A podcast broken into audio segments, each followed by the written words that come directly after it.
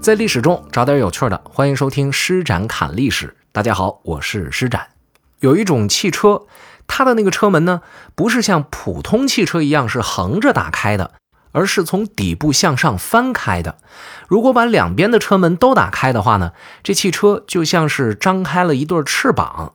所以这种车门呢，也有一个非常好听的名字，叫做鸥翼门，意思是像海鸥翅膀一样的车门。这种车门虽然不常见，我想大家对它也都不陌生，对吧？这种车门一般都安装在那些超级跑车上，所以一看到这种车门，我们就知道这车肯定便宜不了。但是，如果您觉得设计这种车门只是为了好看和拉风，那可就错了。设计这种鸥翼门的目的完全是为了实用，这就类似于我们普通的门有推开的门，也有横拉的门。为什么要设计横拉的门呢？那就是因为没有推开它的空间嘛。这个鸥翼门的设计也是因为这样的原因，设计它、制作它，并不单纯是为了想做一个不正常的门，而是在设计完汽车之后，发现正常的门安不上，于是才想到了鸥翼门。前面说了，这种门是专门为了跑车而设计的，而跑车的一大特点呢，就是它的车身一定要轻。可是车身轻又会遇到一个问题，就是不够结实，万一出一点什么事儿，很容易就散架了。所以，为了让跑车能够保持足够的强度，设计人员呢就在跑车的底盘上设计了一圈管状的车架，我们把它想象成为自行车的大梁就行了。但是，这种管状的车架一旦安上，就出现了另一个问题，就是这个车的门槛就变得比较高。而作为跑车，它的这个顶棚又比较矮，这样一来，车的两侧的空间就不够安装正常的车门了。所以，设计师们就想出了一个聪明的办法，就是既然这车横着安不上门，那我们就把它竖过来安呗。于是，设计师把车门的铰链放在了车的顶端，然后再增加一对液压挺杆支撑，大名鼎鼎的鸥翼门就这样诞生了。啊，我们实事求是的讲啊，这个鸥翼门的设计呢，其实是有问题的。为什么？因为首先安装了这种门，你的跑车就别想开天窗了，因为你的这个位置都已经被车门给占了。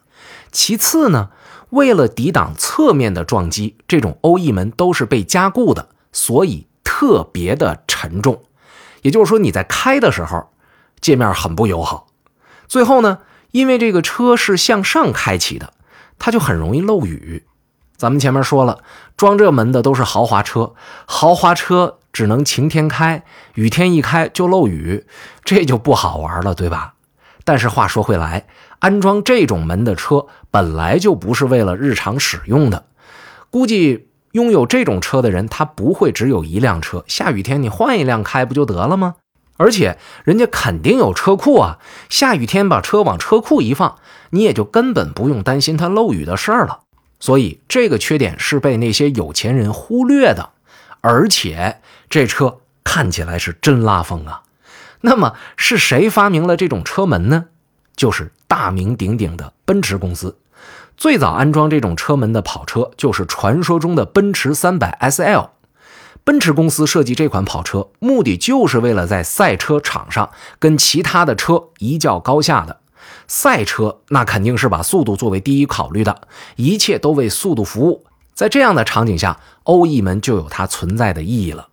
可是这么漂亮的设计，在赛车场上兜了那么一圈，一定会吸引很多人的眼光，看中了就想拥有啊。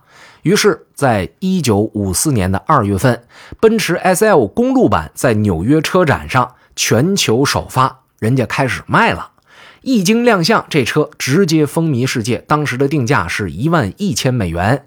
在常识当中呢，这个车到手之后是不断贬值的。可是这款车型却是逆向发展，价格不但没降，反而一路飙升。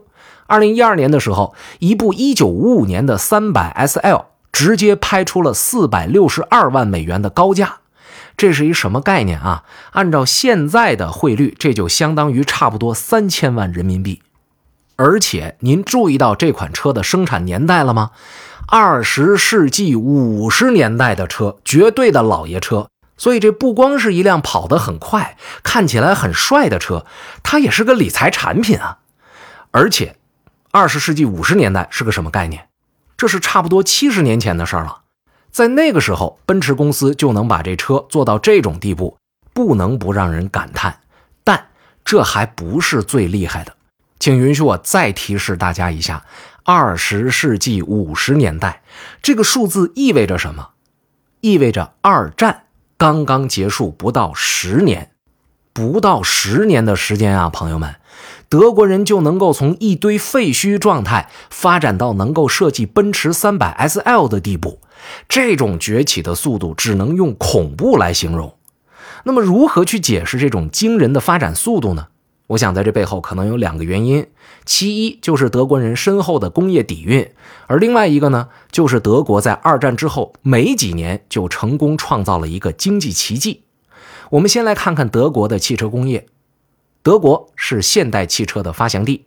1886年，卡尔本茨发明了世界上第一辆汽车。以这个发明家的名字命名的汽车品牌，到了咱们国家翻译成了奔驰。所以从一开始，奔驰汽车工业就是领先全世界的。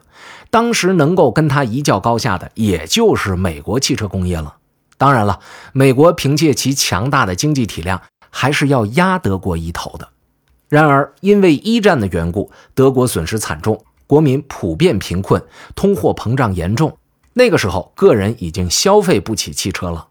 根据资料介绍，一九二九年，德国汽车拥有量是每二百三十七人仅仅拥有一辆汽车，而同时期的英国呢，是每四十五人拥有一辆汽车；法国是每四十四人拥有一辆汽车；美国呢，我们之前分享过大名鼎鼎的福特 T 型车的历史。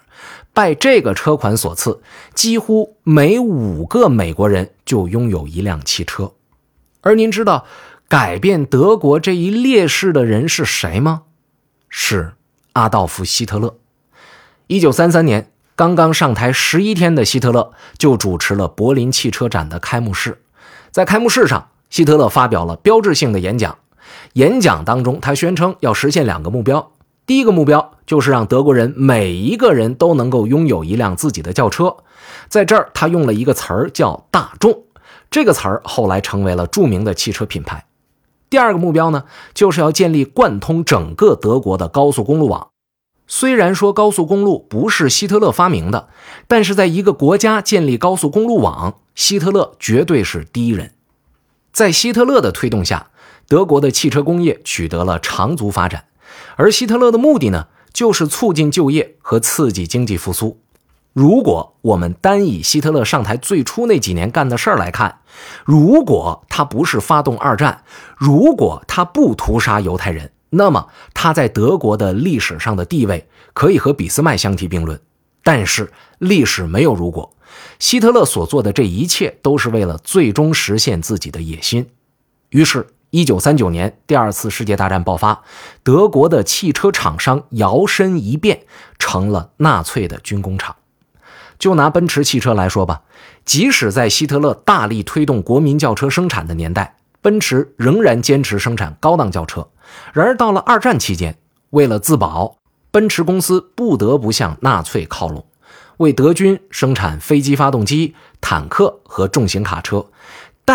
他也因此拿到了纳粹政府的巨额订单，奔驰公司大发了战争财，甚至有人说是战争而不是和平成就了奔驰公司。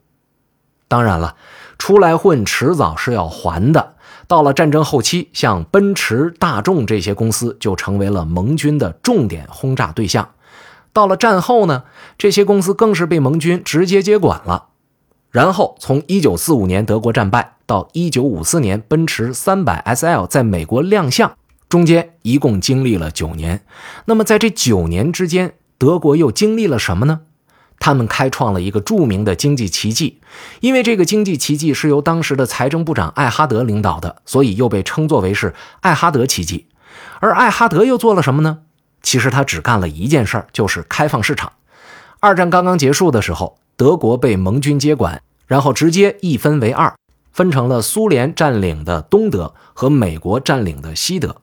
而经济奇迹就发生在美国占领的西德。因为西德经济完全崩溃，美国人在西德推行的是配给制，市场经济是不存在的，有的只是民间的黑市交易。而艾哈德扛住了美国人的压力，凭借一己之力推动了市场经济。今天我们的改革开放已经证明了，市场经济能够最大程度地调动起人们的劳动积极性。而艾哈德就用了这样一个办法，让德国的经济活了起来，德国的汽车工业也随之复苏。所以，虽然他们的工厂被炸成一片废墟，可是德国的工程师们还在啊，技术底蕴还在啊。所以，只要条件成熟，汽车工业就能迅速满血复活。到了五十年代，德国汽车进军世界，中低端车的代表就是大众的甲壳虫汽车，而高端车的代表就是奔驰汽车。那么，为什么说艾哈德推动的市场经济是西德汽车工业崛起的关键呢？因为柏林墙的另一端，苏联占领下的东德同样继承了德国的汽车工业底蕴，但是直到两德统一，东德都没能够生产出像样的汽车。虽然那里也有自己的国民品牌，那就是卫星牌汽车，但是在东德人的眼里，卫星牌汽车根本拿不出手。东德老百姓围绕着卫星小轿车编写的笑话，那简直可以出一本书了。所以，即使拥有同样的底蕴，能否崛起，还要看有没有能够把底蕴激发出来的技术。说到这儿，我们就可以大致明白奔驰 300SL 这款车意味着什么了。在这款车上凝结的不仅仅是世界上最先进的技术，它还标志着一个战败民族的重新崛起。这不仅仅是技术上的崛起，同时还是精神上的崛起。德国人不仅仅创造了经济奇迹，还通过他们与纳粹历史的坚决切割，再次被世界所接纳。而这一切都为这款带着翅膀的跑车抹上了一层传奇的色彩。对于许多今天生活在都市当中的人来讲，也许我们不难见到那些豪车，但是奔驰欧 E 门的车却并不常见。特别是我们前面讲到这款二战之后不到十年就推出的 300SL。这是一个即使在今天看起来也会让人感觉到惊讶的产品。那么，这样的一款车，我们能够在国内看得到吗？这个问题原来在我心里存了很久，直到我在上海汽车博物馆的馆藏品里发现了它的身影。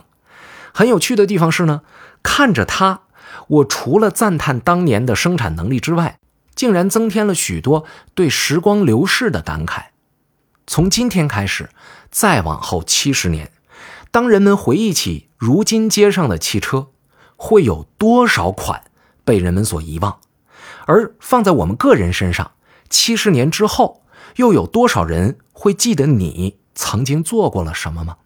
一辆古董车就这样引发了我对人生的思考。大家好，我是施展。节目最后告诉大家一个好消息：冷历史第二季新节目《施展冷历史》，三百个历史书没告诉你的真相。已经上线了，在喜马拉雅 APP 搜索“冷历史”就能找得到。